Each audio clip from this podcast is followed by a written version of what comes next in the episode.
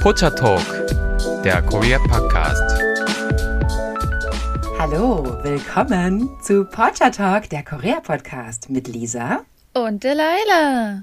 Ja, eine sehr aufgeregte Folge heute. Also ich bin sehr aufgeregt.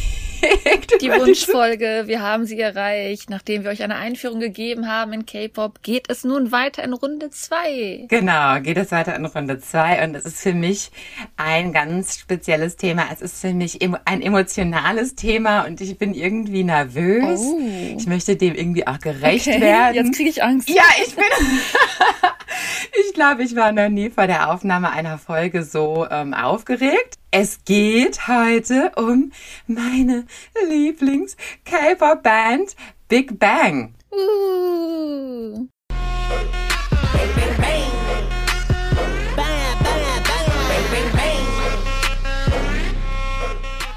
Delilah, wenn ich Big Bang sage, kommen da in dir eigentlich irgendwelche Emotionen auf oder ist das für dich einfach nur ein Wort. Ich finde es immer so amüsant, wenn man online Big Bang eingibt, dass immer sofort erst diese Show vorgeschlagen wird, obwohl Big Bang eigentlich schon so bekannt ist international. A Big Bang Theory, ne? Aber, mhm. Ja, wenn ich an Big Bang höre aus deinem Mund, dann denke ich an unsere Karaoke-Bang, unsere Nullebang-Abende, wo du immer deinen Ehemann dazu gezwungen hast oder als er noch dein Verlobter war, ihn gezwungen hast, dass er Goji mal singen muss, wenn wir in den Nullebang gegangen sind. Ja, also ich, ich war schon so fair und habe es ihm freigestellt, welchen Big Bang Song er gerne singen möchte. Aber er hat sich immer das ausgesucht. ja, ich habe ja ähm, lange Zeit, also das ist ja auch immer noch mein großes Ziel, dass ich irgendwann so schnell Koreanisch lesen kann, dass ich wirklich so auch schnelle koreanische Songs beim Norebang singen kann. Ja gut, aber Rappen ist ja sogar in der eigenen Sprache. Rappen ist immer so ein Ding, das passt oder das passt nicht. Ne? Absolut, absolut. Man hat ja auch bei englischsprachigen Liedern das Problem, dass man da so schnell gar nicht mitkommt, ja. Naja, gut, also ein anderes Thema. Ja, also es geht heute um Big Bang, ja. Es ist mein Lieblingsband uh. und ähm, wer jetzt Big Bang äh, nicht kennt, davon noch nicht gehört hat und vielleicht auch so in dem K-Pop-Game nicht so richtig drin ist, da erkläre ich erstmal, wer das überhaupt ist, ja. Die alle die erste Folge nicht gehört. Schande, Schande. Nein, Scherz. Ach so, stimmt, ja, genau. In der ersten Folge haben wir ja schon mal Big Bang angesprochen. Genau, also eigentlich solltet ihr jetzt ganz gut informiert sein, zumindest was so den Rahmen von K-Pop angeht. Also Big Bang ist eine Band von YG Entertainment. Über die haben wir ja auch in der Einführungsfolge schon gesprochen. Der Boss von YG ist Yang Hyun Sok, was ein ehemaliges Mitglied von Sotaji and the Boys ist, eine legendäre erste K-Pop-Band. Und Big Bang besteht aus fünf Mitgliedern. Die haben ihr Debüt gehabt am 19.08.2006. Also wie ihr merkt, sind die schon eine relativ alte K-Pop-Band, ja, und haben jetzt 2022 quasi ihr äh, 15-jähriges, 16-jähriges Jubiläum. Naja, gut, je nachdem, wie man zählt.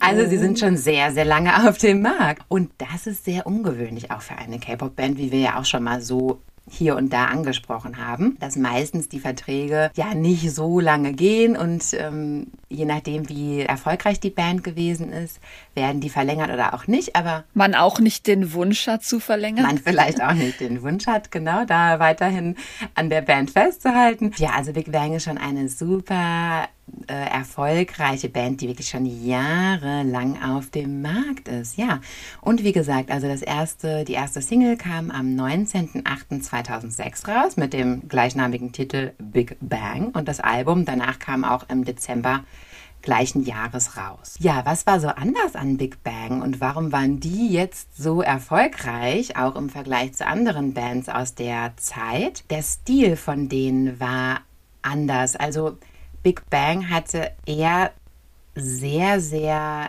authentische und unterschiedliche Charaktere in der Band. Es war nicht so dieses homogene Konzept, was man vielleicht aus anderen K-Pop-Bands manchmal kennt, sondern die waren sehr, sehr unterschiedlich, haben sehr, sehr unterschiedliche Aspekte in die Band reingebracht und man hat halt gesagt, die sprechen auch nicht K-Pop-Fans an. Also K-Pop war auch damals auch aus koreanischer Sicht schon so eine gemachte Band, die halt Popmusik performt und so weiter. Klar, das war den Koreanern damals auch schon bewusst. Aber bei Big Bang hat man gesagt, nee, das ist jetzt mal eine Band, die spricht auch wirkliche Hip-Hop-Fans an, die spricht auch EDM-Fans an, Rock-Fans, weil die halt auch verschiedene Einflüsse gemischt haben und das aber eben, wie gesagt, sehr authentisch rübergebracht haben. Ich denke, was da auch sehr geholfen hat, ist, dass sie natürlich nicht wie viele Bands, die produziert sind, einfach auf den Markt gebracht wurden, sondern dass sie eigentlich der Masse vorgestellt wurden durch die Show, in der sie im Endeffekt zusammengebracht wurden, die YG ja veröffentlicht hat. Genau, das war wie so eine Art Doku-Soap über die, ne? Genau. Also es war nicht so eine Survival-Show, wie man das kennt, sondern es war eher so eine Art Dokumentation, ja, wo die einzelnen Charaktere auch toll dargestellt wurden und man sich ja richtig gut in die hereinversetzen konnte und auch diesem Debüt dann total entgegengefiebert hat. Also ja, die Band wurde sehr, sehr gut angenommen von der koreanischen Gesellschaft. Also 2006 kam, wie gesagt, die erste Single raus und auch das Album und der richtige Durchbruch kam aber dann mit der Single Lies im Jahr 2007.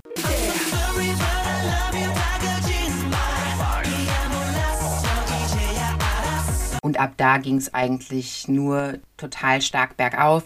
Und die Band hat über die Jahre einen riesen Einfluss gewonnen in der koreanischen Gesellschaft. Also es war dann wirklich so, das, was die getragen haben, das wurde Trend, wie die ihre Haare gestylt haben, so hat man das auf den Straßen von Korea gesehen. Also wirklich ein riesen Einfluss, wie ihr es euch wahrscheinlich gar nicht vorstellen könnt, weil es hat bei uns eigentlich in Deutschland nichts Vergleichbares gegeben oder mir würde jetzt nichts einfallen. Also ein riesen Einfluss.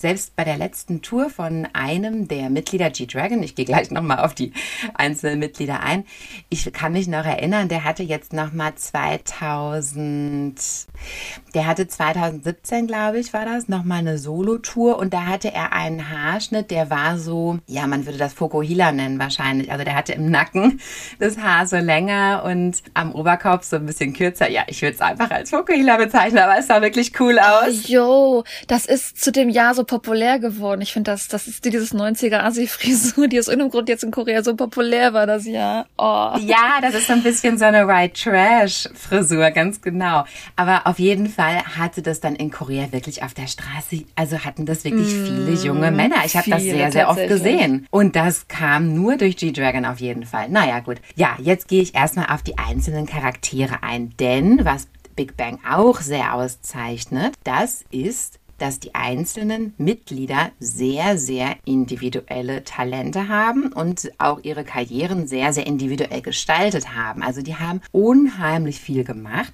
was auch deutlich über Big Bang hinausgeht. Das Haupt Mitglied der Lieder. Ihr wisst, in der koreanischen Musikszene gibt es ja immer auch so Rollenaufteilungen in den einzelnen Bands. Und der Bandleader bei Big Bang ist G-Dragon. Der heißt eigentlich Kwon Ji-young und ist 1988 geboren. Ja, und er hat sich eigentlich, also auch die anderen Mitglieder, aber er auch sehr, hat sich zu einem absoluten, also zu einer Ikone eigentlich der koreanischen Gesellschaft entwickelt, was auch die Mode sehr stark beeinflusst hat. Er hat auch ein eigenes Fashion-Label gegründet, das heißt Peace Minus One und hat auch eine sehr erfolgreiche Solo-Karriere gestartet, schon ab 2009. Also alle Mitglieder im Übrigen haben sehr erfolgreiche Solo-Karrieren gestartet, kann ich auch schon mal vorwegnehmen. Ja, seine startete im Jahr 2009, war auch sofort auf Platz 1 das damalige Album Heartbreaker.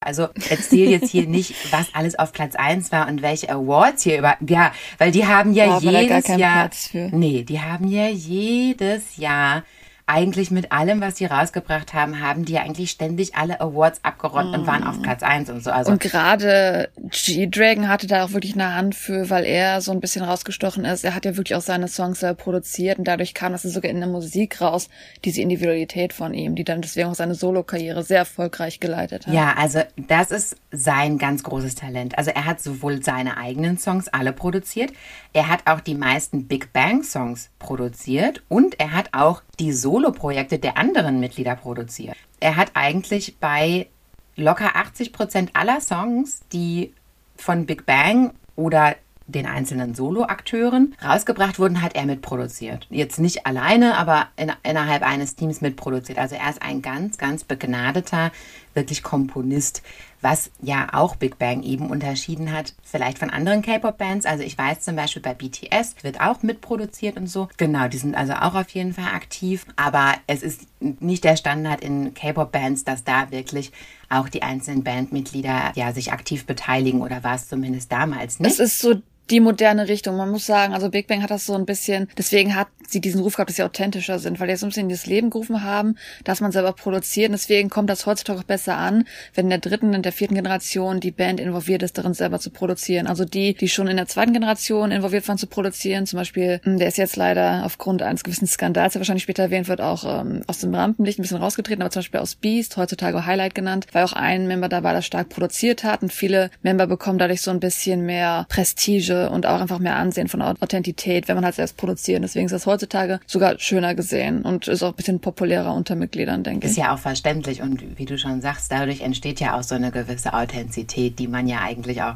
ja, wahrscheinlich lieber sieht. Also alleine im Jahr 2012 hat G-Dragon 17 erfolgreiche Hits geschrieben. Also alleine in dem Jahr. Er hat wirklich super, ja, also er war wirklich super aktiv. Er ist auch ein Fashion Ambassador von Chanel.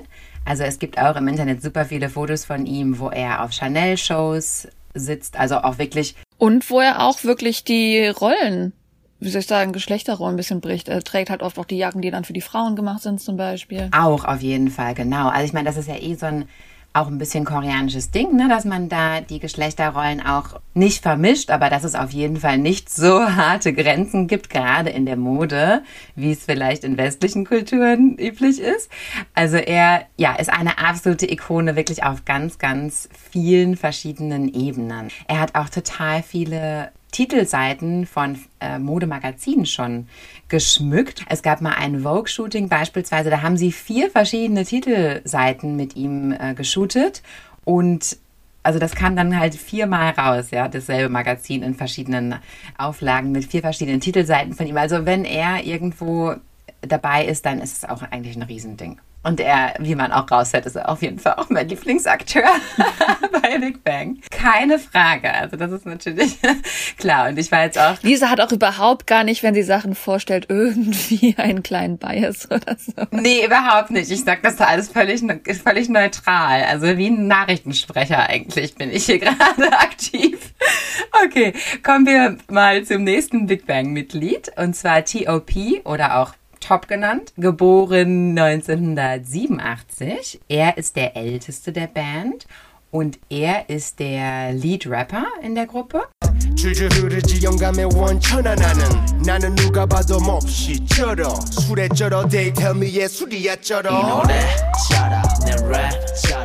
einen richtig model-liken Auftritt. Also er ist sehr groß, er hat ein sehr ja, symmetrisches, ästhetisches Gesicht und hat er so eine männlichere Erscheinung und er modelt auch wirklich. Also er ist eigentlich der Top-Vorzeige-Performer von, von YG, was jetzt so diese Optik angeht. Wo er als Visual auch hart für gearbeitet hat. Also wer das nicht unbedingt weiß, natürlich haben die Mitglieder alle auch Audition für YG und Top wurde am Anfang abgelehnt, obwohl er zwar mit Mitgliedern schon befreundet war, weil er übergewichtig war. Und er hat dann wirklich nichts anderes getan, als an sich zu arbeiten, damit er zugelassen wird für sein Gewicht. Genau, genau, das war nämlich so. Also es gibt auch diese Fotos noch online, weil er wirklich ein chubby Teenager ist. Aber so klein knuffig eigentlich. Also, naja, gut, aber ja. natürlich sind die Entertainment-Industries halt, die sagen dann, das geht leider nicht. Genau, die sagen, das geht leider nicht. Und das haben sie auch zu ihm gesagt. Ich glaube, er hat sich ein Jahr Zeit genommen, hat unheimlich viel abgenommen und hat dann nochmal die Audition mitgemacht und hat es dann geschafft, weil er halt auch total talentiert schon immer gewesen ist. Aber ja, die Optik hat denen halt damals nicht gepasst, ja. Man kann auch schon interessanterweise erwähnen, also G-Dragon und ein anderes Mitglied Tae Young, den stelle ich als nächstes vor, die waren schon YG-Trainees im Alter von Weißt du's? Auf jeden Fall gibt's Fotos, wo die fast im Grundschulalter schon befreundet sind. Elf Jahre. Die haben mit elf Jahren mm. haben die angefangen bei YG Trainee zu sein. Also ich lasse das jetzt mal so kommentarlos stehen. Ihr könnt euch denken, was mein Kommentar dazu wäre. Also das ist schon wirklich sehr früh. Immerhin sind sie beide junge Freunde, was nicht so häufig ist. ja, ja, wahrscheinlich. Ja, stimmt. Ja, und zurück zu Top. Er ist auch sehr, sehr berühmt dafür, dass er ein Kunstsammler ist. Also auch da sieht man wieder, dass es auch heutzutage ja in den K-Pop-Bands wirklich eher so ist, dass die, dass die Leute auch wirklich Personality haben. Kreativität. Genau, Kreativität, Persönlichkeit. Mhm. Interessen und die Charaktere halt gerade auch bei YG ja auch dafür bekannt sind, dass sie auch etwas mehr edgy sind und etwas ungewöhnlicher sind und ja, wirklich also so eigene Persönlichkeiten sind. Also er ist sehr, sehr bekannt dafür, Kunstsammler zu sein. Er gibt nach eigenen Angaben 95 Prozent seines Einkommens für Kunst aus. Ich meine, es ist ja auch ein Investment. Kunst ist ja kein Verbrauchsgut.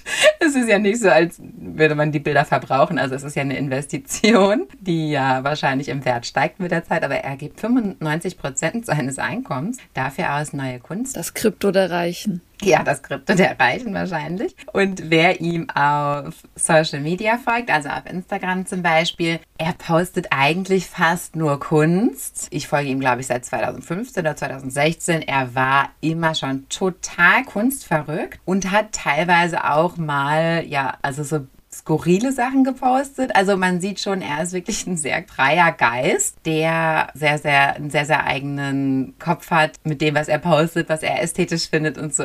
Das ist schon wirklich interessant und skurril. Jetzt fällt mir gerade das Lied nicht ein, aber eines seiner ersten Solo-Projekte hat er auch ein bisschen so auf Dadaismus aufgebaut. Ne? Also er ist wirklich, was seine Solo-Projekte angeht, die ganzen Videos, die sehen erstmal ein bisschen verrückt aus, weil sie sind meistens auf Kunst basiert. Ja, das spiele ich jetzt mal kurz ein, das Lied. Let's go!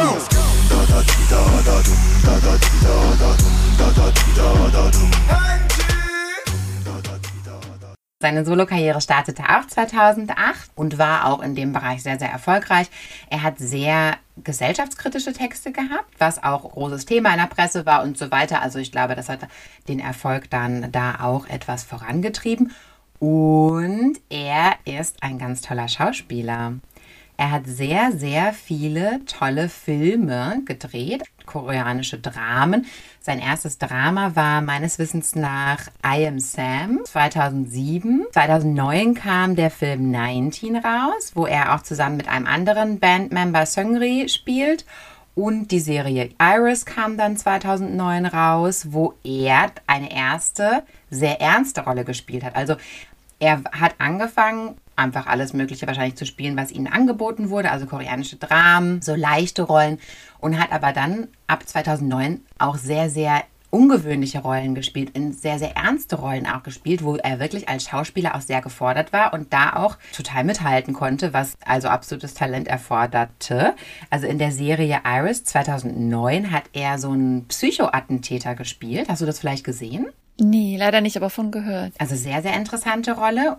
Und dann hat er 2010 hatte er auch ein tolles Kriegsdrama, das heißt Into the Fire. Also wirklich keine leichten Rollen, wo man wirklich als Schauspieler schon zeigen muss, was man kann. Viele, viele weitere Filme. Er hat auch einen Film gedreht, der auch teilweise in Deutschland gedreht wurde. Und zwar Köln auf jeden Fall und an der Mosel, also in so kleinen Moseldörfchen, Kochem an der Mosel, wo so eine alte Burg noch steht. In diesen Burgruinen wurde auch gedreht. Und ich habe einen guten Bekannten, der Kameramann ist und der hat damals da mitgedreht. Ich kannte den aber damals hm. noch nicht. Gibt's irgendwelche Insider-Stories? Nein, leider nicht. Ich kannte den aber damals noch nicht. Das ist der Knaller und ich habe den dann kurz darauf kennengelernt durch einen anderen Freund hier und irgendwie Jahre später, also jetzt erst vor kurzem, kamen wir darauf, dass er damals bei diesem Film da mitgedreht hat. Und ich so, was? Das ist ja der Hammer. Ja, also hätte ich ihn damals gekannt, hätte ich natürlich mal ein paar Schnittchen zum Set gebracht oder so. Ja, mal Hallo gesagt. Ja, gut, schlechtes Timing. Naja, anderes Problem. Also er, also er ist wirklich auch ein absolutes Multitalent. Das kann man halt so sagen. Kommen wir zu unserem nächsten Bandmitglied und zwar zu Taeyang. Und auch Taeyang ist ein ganz, ganz interessanter, außergewöhnlicher, talentierter Mensch. 1988 geboren. Ihr merkt, die sind alle so im selben Alter. Er ist bekannt als begnadeter Sänger. Also er hat wirklich eine ganz, ganz tolle, sehr ausgefallene, kraftvolle Mensch. Gesangsstimme. Oh. Und er ist auch ein toller Tänzer. Baby,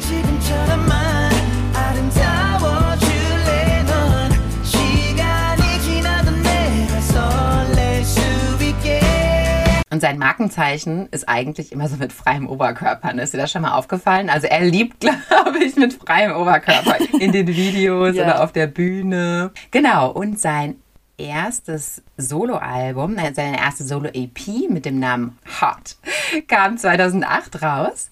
Und da war auch der von G-Dragon produzierte Song Only Look at Me drauf. Und das war eigentlich so sein erster Hit.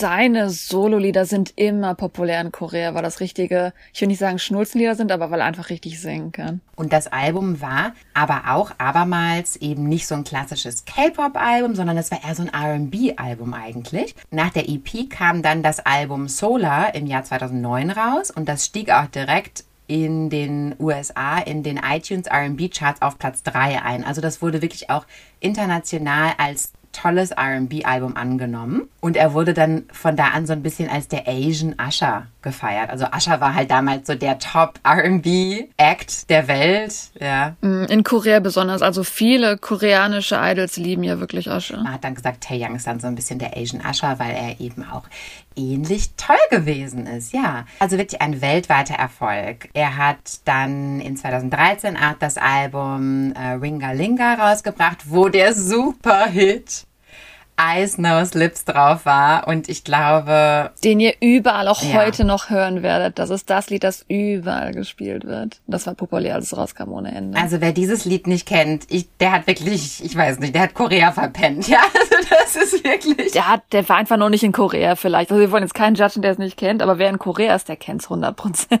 Ja, genau. Also wer sich mit Korea beschäftigt, ich glaube, der kennt Also es ist wirklich ein toller Hit. Und für mich ist das wirklich auch so ein Lied, ich, das kann ich mir jeden Tag anhören. Das wird auch gar nicht oll. Das ist einfach ein Superhit für mich. Also, es ist einfach ein ganz, ganz tolles Lied, ja.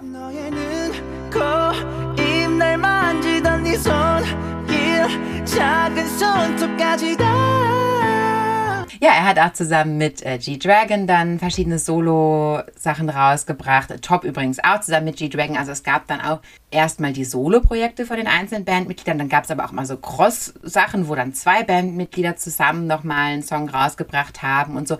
Ich glaube, man hat das auch immer so ein bisschen arrangiert nach dem Motto, okay, ähm, der eine dreht jetzt gerade einen Film und der andere macht das und wir zwei haben jetzt irgendwie Zeit und wir produzieren jetzt was zusammen. Also man hat sich da immer arrangiert, aber es wurde eigentlich permanent, wurde eigentlich immer von zumindest einem Bandmitglied eigentlich immer irgendwas produziert. Also man konnte immer von Big Bang irgendwas Neues bekommen, auf jeden Fall durchgehend. Mhm. Also ein ganz, ganz toller ähm, Performer auch. Er hat geheiratet, die Schauspielerin Min Rin. Da muss man wirklich reinwerfen, dass für einen Idol hat er echt tolle Fans gehabt, die wirklich gesagt haben, yay, wir sind froh, dass du heiratest. Denn wer sich vielleicht so ein bisschen mit K-Pop auskennt, der weiß es leider meistens die Fans so ein bisschen, da nicht immer schön reagieren, wenn ein Idol sagt, hey, ich bin in einer Beziehung oder hey, ich werde heiraten. Und vielleicht weil Big Bang immer so eine authentische, wirklich eher Künstlerbeziehung zu den Fans hatte, kann ich mir vorstellen oder wird argumentiert, dass deswegen die Fans ihn wirklich unterstützt haben, als er gesagt hat, dass er heiraten will. Und da muss ich sagen, dass es schön, dass es sehr schön gelaufen ist. Der nächste Bandmember, den ich vorstellen möchte, ist Daesung. Bedeutet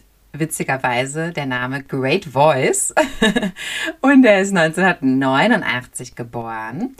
Auch er ist der Main Vocalist der Band und hat eine ganz, ganz, ganz tolle, kraftvolle Stimme auch. Ganz markante Stimme auch, die mhm. wirklich einen sehr, sehr hohen Wiedererkennungswert hat, finde ich. Und sein Markenzeichen ist witzigerweise, dass der immer so die Haare über den Augen trägt.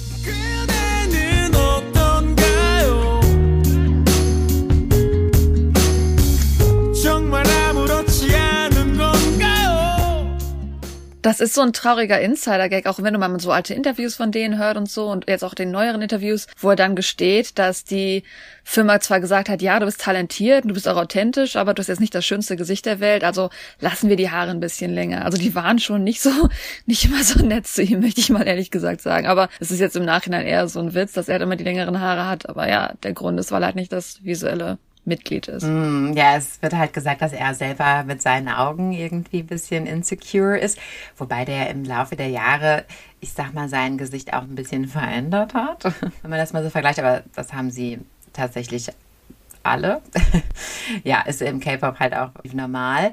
Ja, und er ist auch ein toller Solo-Act. Wie gesagt, alle haben tolle Solo-Karrieren gemacht und auch sehr unterschiedliche Solo-Karrieren. Das ist interessant, denn er ist. Er ist besonders populär in Japan. Ganz genau. Und als D-Light. Genau, da heißt er nämlich D-Light. Im Jahr 2013 hat er da sein Solo veröffentlicht und war dann auch sofort 19 Wochen auf Platz 2 mit diesem Album Discover und hat dann diese EP Delight auch elf Wochen auf Platz 1 in Japan gehabt. Also er ist sehr, sehr populär in Japan. Interessanterweise hat er auch einige so Trott-Songs rausgebracht. Trott ist so eine koreanische. Er hat auch die Stimme dafür. Ja, er hat auch die Stimme dafür, genau, weil das auch eher so hochgesungen ist. Also wer das jetzt nicht kennt, das ist ja so koreanische Folkmusik eher und so so Spaßmusik, kann man so ein bisschen sagen, ne? Ich nenne es immer gerne vergleichbar mit dem deutschen Schlag. Einfach ja. so kulturmäßig das, was halt die ältere Generation eher hört, eher so Spaßlieder sind. Genau, und wie du schon sagst, das wird auf so eine bestimmte Art und Weise gesungen, auf so eine, kann das jetzt schlecht beschreiben, ich muss es einfach mal einspielen. Kehlkopfmäßig.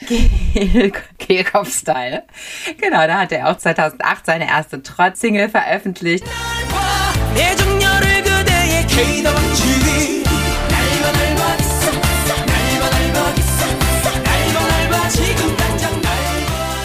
Und die wurde übrigens auch von G-Dragon komponiert, was total interessant ist. Also G-Dragon kann auch Trotz-Songs schreiben. Ähm, außerdem war er natürlich auch ansonsten sehr, sehr aktiv und er hat 2008 im Musical Cats gespielt in Korea. Wusstest du das? Mm, also viele alles tatsächlich spielen Rollen in Musicals hier, deswegen mm. kriege ich das ehrlich gesagt nicht so genau. sehr mit. ah ja, okay, gut. Also er hat im Musical Cats gespielt, er hat in dem Musical K-Drama What's Up mitgespielt und er wurde auch ein fester Cast-Member in der Reality Variety Show SBS Family Outing. Und da wurde er sehr bekannt, weil er ja so ein lustiger, so ein bisschen clumsy Charakter ist. Also so ein bisschen, so ein bisschen so unschuldig und lustig und. Er so die Gag-Person in der Gruppe. Genau. Also er ist ein sehr, sehr sympathischer Charakter eigentlich und die koreanische Gesellschaft mag ihn auch sicherlich sehr, sehr gerne dadurch, dass er einfach so ein freundlicher, lustiger Typ irgendwie ist. Genau. Und wie gesagt, in Japan sehr, sehr beliebt auch. Kommen wir zum letzten Mitglied und zwar Seungri, geboren im Jahr. Der Maknae. Genau, geboren im Jahr 1990, also Maknae. Und er war ja bei Debüt der Band erst 16 Jahre alt, also hat wirklich auch früh angefangen. Er ist auch für seine starken Vocals bekannt, also er ist auch Sänger der Band und ist auch zusätzlich Schauspieler, hat auch diverse Musicals, Musical Sonagi und das Musical Shouting im Jahr 2008 und 2009 gemacht, hat auch in Filmen mitgespielt. Und 2019 hatte er auch eine Comedy-Show auf Netflix, die hieß YG Future Strategy Office. Und das war so eine Comedy-Show, die sollte Reality-TV sein. Weißt du, in dem Style war das so gefilmt. Reality-TV bei YG Entertainment. Und da hat Söngri zusammen mit anderen Schauspielern sollte dann so, eine, so ein Office gründen, wo sie eben Future Strategies entwickeln für, die, für das Label. Und das war dann immer so mit so witzigen Pannen und so verbunden. Das war so ein bisschen so in dem Style wie The Office oder wie Stromberg, weißt du. Das war schon eine Serie, aber das sollte so sein, als wenn das so eine Doku wäre über das Büro. Kannst du dir vorstellen, wie ich das meine? Ja, aber 2019 wird wahrscheinlich da nicht lange gelaufen sein, aber da kommen wir wahrscheinlich später nochmal zu. Es gab eine Staffel und sie ist immer noch online. Also sie wurde jetzt nicht offline genommen, ja. Oh. Außerdem ist er als Businessman bekannt. In Anführungszeichen bekannt. Mhm. Bekannt geworden. Er hat auf jeden Fall viel investiert. Ja, also er hat eine relativ erfolgreiche Dance Academy gehabt, wo zum Beispiel auch J-Hope von BTS trainiert hat. Er hat verschiedene Restaurants und er hat 2016 die Firma Jury Holdings gegründet, unter dessen Namen verschiedene Clubs und Restaurants eröffnet wurden, auf die wir später nochmal kommen. So viel zur Vorstellung der Gruppe. Ja, ich habe es euch ja schon gesagt, es ist eine unglaublich erfolgreiche Gruppe geworden. Sie haben insgesamt in ihrer Karriere acht Studioalben gehabt, zehn Live-Alben, sieben Compilations, 15 EPs, insgesamt 31 Singles rausgebracht. und 35 Musikvideos. Also einfach eine Hammerband, wirklich super, super mhm. erfolgreich. Also Big Bang war wirklich auch zu einer Zeit, zu einer Phase super populär, bevor BTS groß geworden ist. Und ich sag mal, ich weiß nicht, ob du zu der Zeit schon hier warst, aber Big Bang hatte wirklich so seinen Höhepunkt auf jeden Fall. Das heißt nicht, dass kein Höhepunkt mehr kommt, aber es war so der Höhepunkt, wo sie das Album Made rausgebracht haben zu der Zeit, welche in Korea. Mhm.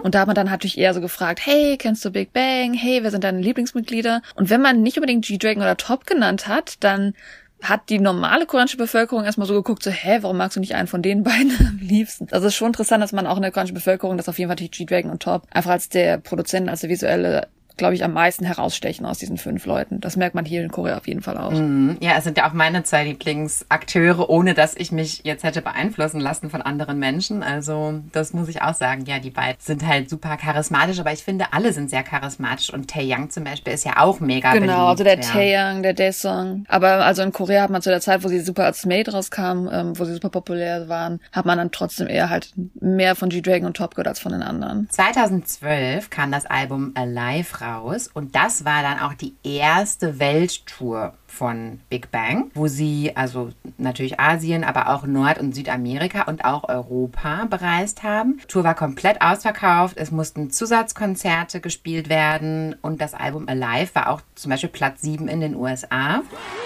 Fantastic,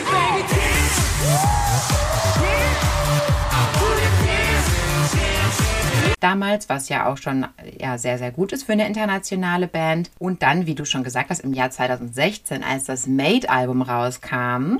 14. 14 kam das raus. In, Entschuldigung, 2016 war die Tour. 2014, ja, das, das, das Made-Album kam ja so stückchenweise raus. Ne? Das wurde ja unterteilt in vier EPs. Also 2014 kam das, ähm, begann das Made-Album rauszukommen, denn es kam stückchenweise raus. Es wurden immer einzelne EPs veröffentlicht mit ähm, ja, drei, vier Songs.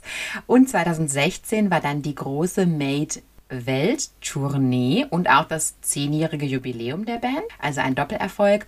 Und auf der Tour waren insgesamt 1,5 Millionen Fans. Uh.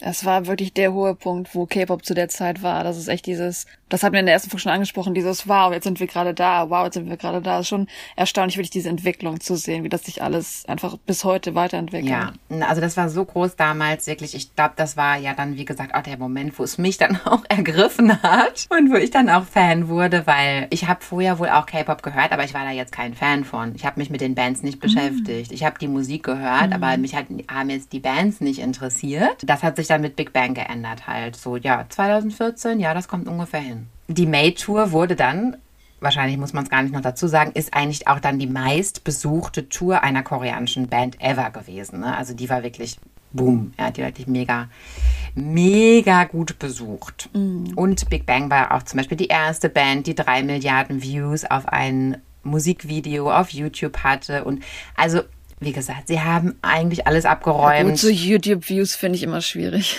okay, ja, mhm. gut. Also sie haben eigentlich alles abgeräumt, was man abräumen konnte. Sie haben eigentlich alle Rekorde gebrochen. Ja, einfach eine mega erfolgreiche Band, ja. Und dann mussten sie leider, für die Fans leider, 2017, 18 begann dann die Zeit, wo sie dann zum Militär mussten. Auch ein Standard in Korea, über den wir mal reden werden in Zukunft. Über den wir mal reden müssen. Also in Korea muss einfach jeder Mann, der keine körperlichen Einschränkungen hat, vor 30 äh, zum Militärdienst und da bleiben auch äh, berühmte Persönlichkeiten nicht vorgeschützt. Also wirklich jeder männliche koreanische Staatsbürger, der körperlich dazu imstande ist, muss zum Militärdienst. Es ist aber auch ein Ehrending. Viele wollen auch zum Militär, also das darf man auch nicht unterschätzen. Auf jeden Fall. Die sind auch da patriotisch sicherlich. Manche, sicherlich nicht alle. Ich glaube, manche wäre es auch lieber, sie müssten es nicht machen. aber manche möchten es auch, ganz genau. Ja, also da gehen die Meinungen sicherlich auseinander. Und ja, man kann zur Navy, zur äh, Polizei, zum, äh, zur Army. Also es gibt dann verschiedene Bereiche, wo man dann hin kann. Zur Zeit, als Big Bang zum Militär mussten, war die Dauer noch etwas länger. Es wurde in den letzten Jahren wurde es herabgesetzt. Hast du das gehört? Auf ein Jahr und sechs Monate. Ja, also insgesamt, dass es 18 Monate sind. Also damals waren es wirklich zwei Jahre. Ja, und jetzt sind es eher so 18 Monate. Unterschiedlich. Also bei der bei der Luftwaffe und bei der Navy war es zum Beispiel länger als bei der Army. Also das war unterschiedlich. Aber auf jeden Fall ist es jetzt nur noch ein Jahr und sechs Monate. Aber das hat Big Bang hat das jetzt nicht viel genützt, weil sie eben, wie gesagt, schon vorher zum Militär mussten. Ja, und das bedeutet dann halt für jede K-Pop-Band, also nicht für, nur für Big Bang, auch für andere K-Pop-Bands, dass eben eine Zwangspause eingelegt werden muss. Idealerweise arrangiert man sich natürlich so, dass alle Bandmember dann auch zu, ungefähr zur selben Zeit dann den Militärdienst antreten. Natürlich, sonst ist die Zwangspause ja umso länger. Und so war das hier eben auch angedacht. Aber wenn man mal von Distanz so drüber nachdenkt, wir haben das ja im Westen, also dass ja dieses, dieses, da ist schon Big Bang natürlich noch eine K-Pop-Band, dieses Produzieren, Produzieren, obwohl sich Big Bang wirklich auch ein bisschen zwischen allen, muss man wirklich sagen, Zeit gelassen hat. Weil viele Idols im Vergleich dazu, wie vielleicht im Westen Künstler Alben rausbringen, man nimmt sich Zeit, man produziert, das hat Big Bang auch wirklich gemacht, die haben Pausen zwischen Alben gehabt, aber viele Idol-Bands, die bringen ja jedes Jahr was Neues raus. Und einfach mal zwei Jahre ruhig sein, zwei Jahre Pause machen, ist eigentlich für den Westen nichts Ungewöhnliches für einen Künstler unbedingt. Wobei das aber halt im K-Pop halt schon dann ein Riesen-Event ist, wenn man dann zum Militär geht und auf einmal zwei Jahre dann gerade Pause macht. Ja, also die Angst ist dann bei den Bands auf jeden Fall groß, dass man dann vielleicht irgendwie in Vergessenheit gerät, weil obwohl Big Bang sich auch zwischen den Alben Pausen genommen hat, oder nicht Pausen, nee, Pausen haben die ja eben nicht gemacht. Die haben ja unheimlich viele Nebenprojekte gehabt. Für die brauchten die ja die Zeit. Nein, die haben keine Pausen gehabt, aber die haben halt ähm, Abstände zwischen den Alben gehabt, sage ich mal so. Die haben nicht jedes Jahr ein neues Album rausgebracht. Nee, das haben, genau, das haben sie nicht. Aber es ist halt immer wieder Content entstanden, um den Fans auch eigentlich durchgängig irgendwas zu bieten. Wer dann Big Bang Fan gewesen ist, der hat sich ja auch zum Beispiel über einen Film gefreut, wo Top mitgespielt hat oder so. Ne? Also insofern, es gab ja immer irgendwie Content, der eigentlich durchgehend veröffentlicht wurde. Ja, auf jeden Fall, wie gesagt, Militärdienst und eine Zwangspause, ja. Und jetzt springen wir erstmal ins Jahr 2022, denn es gab eine große News, ja, und zwar das große Comeback von Big Bang. Denn der Militärdienst ist vorbei. Es wurde schon von dem Label YG Entertainment wurde schon im Jahr 2020 ein Post gemacht, dass eigentlich schon mit Big Bang der neue Vertrag unterschrieben wurde. Nur man wusste jetzt nicht so genau, wann geht es dann konkret weiter. Und die, wie gesagt, da kam jetzt in den letzten Wochen die News, die Breaking News, dass Big Bang ein großes Comeback plant, was auch eigentlich der Grund ist, warum ich heute diese Folge machen wollte. Der Grund ist nicht, dass ich euch einfach nur hier die Ohren voll schwärmen wollte mit meiner Lieblingsband, sondern. Aber so halbwegs ja doch schon über deine Lieblingsband. Ja, halbwegs doch schon, genau. Also ich genieße es auch, muss ich dazu sagen, ja. Sondern es geht wirklich um dieses Comeback Comeback und warum dieses Comeback möglicherweise auch große Kontroversen mit sich führt. Ja, warum ist das so kontrovers? Es sind im Laufe der Karriere von Big Bang leider nicht immer nur fröhliche und positive Nachrichten in Umlauf gebracht worden, sondern es sind leider auch negative Sachen passiert. Da gab es mehrere kleine Vorfälle ich sag jetzt mal meiner Meinung nach kleine, für die Gesellschaft nicht so klein. Für den Westen kleine. Für den Westen kleine. Ja. Zum Beispiel wurde im Jahr 2011 äh, G-Dragon anscheinend beim Marihuana-Konsum erwischt. Allerdings hat er das nicht in absolut illegal in Korea. Niemals in Korea, wenn das angeboten wird, anfassen, dann werden die sofort rausgeschmissen als Ausländer. Kleiner Tipp. Ja, also Drogenkonsum ist in Korea absolut verboten, ganz genau, ist absolut illegal. Er hat das allerdings in Japan konsumiert.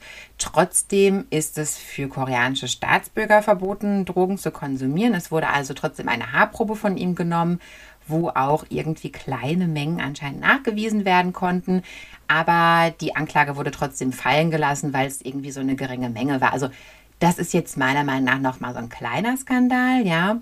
Aber für die Gesellschaft, man reagiert halt leider schon darauf. Auch als kleiner Einwurf noch, zum Beispiel als in Amerika Marihuana legal geworden ist, hat Korea als erstes erstmal eine Meldung ausgegeben, dass alle Koreaner, die jetzt in Amerika Urlaub machen, sich jetzt nicht äh, vorstellen müssen, dass sie deswegen in Amerika rauchen dürfen, Marihuana. Weil wenn sie nach Hause kommt, dann Marihuana erwischt wird, dann werden sie dafür trotzdem auch bestraft. Also da war sofort Korea sehr deutlich, mhm, wie die mhm, dazu stehen. Sehr, sehr ernst genommen. Das gleiche oder ähnliches Schicksal, schlimmeres Schicksal passierte 2019 auch nochmal. Da wurde nämlich Top der sich damals schon in seinem Militärdienst befand. Also er hat den Militärdienst bei der Polizei absolviert, wurde auch nochmal beim Marihuana-Konsum erwischt, allerdings diesmal in Korea und das war dann wirklich, wirklich schlimm.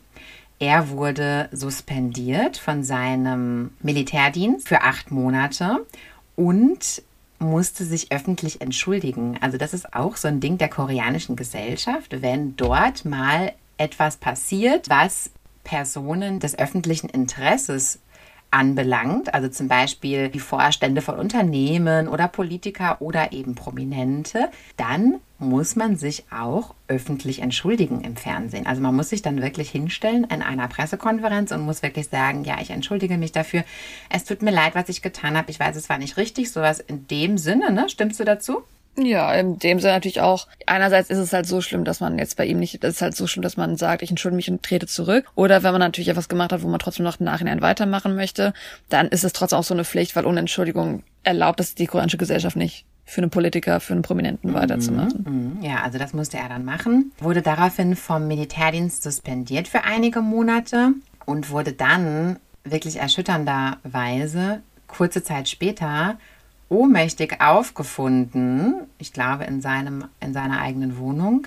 Und zwar hatte er eine Überdosis Beruhigungsmittel eingenommen. Die war, wurden ihm verschrieben, zwar von seinem Arzt, aber die Überdosis hat er sich sicherlich selber äh, zugefügt. Und das fand ich persönlich sehr erschreckend, denn das grenzte schon an einen Selbstmordversuch, würde ich mal jetzt mutmaßen, weil warum nimmt man eine Überdosis ein? Weiß ich nicht, ich war nicht dabei. Man darf ja. halt nicht unterschätzen, das klingt dann nach einer kleiner Sache mit dem Drogenkonsum, aber wenn dann auf einmal vielleicht mit anderen Sachen, die uns im Jahr geschehen sind, sehr viel Unstimmung in der koreanischen Gesellschaft ist und wie gesagt, man kriegt das alles mit, also dann ist man halt auch unter viel Stress, was man ja von anderen Leuten gesagt bekommt, dass man Sachen schlecht macht und so und das geht natürlich auf die mentale Gesundheit irgendwann noch ein. Genau, ich denke, also ich weiß es natürlich nicht, aber wahrscheinlich daher kam auch diese Unruhe, für die Beruhigungsmittel vielleicht verschrieben wurden. Also es hat ihm sicherlich sehr stark zugesetzt, diese ganze Situation. Er war ja auch schon dafür bekannt, dass er auch öfters mal unter Depressionen leidet.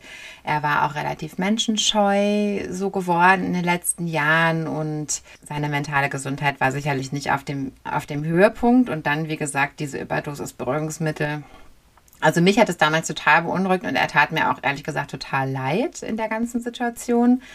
Ja, hat natürlich ein schlechtes Licht auf ihn geworfen. Mhm. Und was die Konsequenz daraus ist, da gehen wir dann nachher nochmal drauf ein. Auf jeden Fall ja, war das keine, keine gute Presse für ihn. 2018 gab es dann auch noch mal so einige Kontroversen mit dem Militärdienst, den G-Dragon geleistet hat. Also er hat da sehr oft gefehlt, er hat sich sehr oft krank gemeldet, er hatte anscheinend eine Verletzung an seinem Knöchel die sich so entwickelt hat, dass er irgendwann chronische Knöchelschmerzen hatte, den Militärdienst dann auch nicht mehr so gut ableisten konnte und wie er dann sehr viel gefehlt hat. Das wurde dann auch immer so ein bisschen kritisiert in der Presse, so nach dem Motto, er, er drückt sich da irgendwie davor. Das war aber auch eine Phase, wo viele Idols kritisiert wurden, dass sie sich halt viel Freizeit nehmen konnten, in Anführungszeichen. Also ich sag mal, es ist halt schon nicht unnormal, mhm, dass sich jeder genau. so für einen Monat mal vielleicht ein Wochenende frei nimmt. Das sieht man öfter schon mal in der U-Bahn auch Leute, die auf dem Militär dann gerade Urlaub machen. Aber dass Idols vielleicht dann schon mal mhm. ein bisschen mehr Freizeit gegönnt wurde, war eine Kritik an sich, die die Öffentlichkeit an Idols hatte, weil halt das Militär halt schon ein wichtiges Thema in Korea ist. So, das waren jetzt aber alles Peanuts. Denn was jetzt kommt, ja, also ein Thema, das ähm, mir persönlich sehr, sehr schwer fällt und da, was einen wirklich umgehauen hat, als man die Story gehört hat, als die publik wurde, hat man wirklich gedacht, what? Das ist nicht nur ein schlimmer Skandal im mhm. K-Pop gewesen, sondern ein schlimmer Skandal wirklich im, für das ganze Land eigentlich, ja, also generell. Unfassbar. Sicherlich viele von euch haben davon gehört, von euch Zuhörern. Und zwar geht es um den Burning Sun Skandal. Bevor wir mit dem Fall starten, möchte ich eine Trigger Warning rausgeben, denn der Fall ist wirklich sehr, sehr, sehr schlimm. Es geht hier um sexuelle Belästigung im schlimmsten, schlimmsten Falle, Sexualstraftaten. Wer damit Problemchen haben könnte, wer davon betroffen ist, wer sich sowas nicht anhören kann, mag, den bitte ich jetzt zu überspringen. Ansonsten, ja, muss ich jetzt leider diesen Fall so vortragen und versuche jetzt auch nicht so ins Detail zu gehen, weil, wie ich auch schon öfters gesagt habe, ich bin da auch zart beseitet und kann das auch nicht so in jedem Detail ertragen. Also los geht's. Ja, welcher Big Bang Member ist hier involviert? Seungri. Seungri war schon früher mal in der Presse gewesen, interessanterweise, 2012. Da ist eine Japanerin zur Presse gegangen, die erzählt hat, dass sie mit ihm, ja, ich weiß nicht, ein One-Night-Stand oder so, auf jeden Fall sexuellen Kontakt hatte und er hätte sie da ein bisschen fragwürdig behandelt. Er hätte sie dabei gewürgt und irgendwie so aggressiveres Verhalten gezeigt. Und das fand sie so beunruhigend, so komisch, dass sie das auch publik gemacht hat. Genau, das war also 2012. Ich glaube, der Songri hatte sich auch entschuldigt und hatte dann so nach dem Motto gesagt, ja, er hat jetzt daraus gelernt oder irgendwie sowas, ja. Und dann war das erstmal beiseite. Ja, 2016 gründete er dann aber mit einem Partner namens Yu die Yuri Holdings, eine Firma, die eine Bar, Monkey Museum, also offiziell ein Restaurant, was aber nur unter dem Deckmantel Restaurant geführt wurde.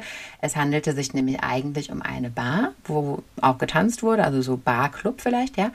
Und er wurde auch beteiligt am Club Burning Sun. Der Burning Sun Club war in Gangnam und hatte das Image eines sehr luxuriösen Clubs, so fein Clubbing, teurer Wein und sowas, also so ein bisschen dieses Prestige-Image, was eigentlich ein bisschen wohlhabendere Gäste auch anlocken sollte.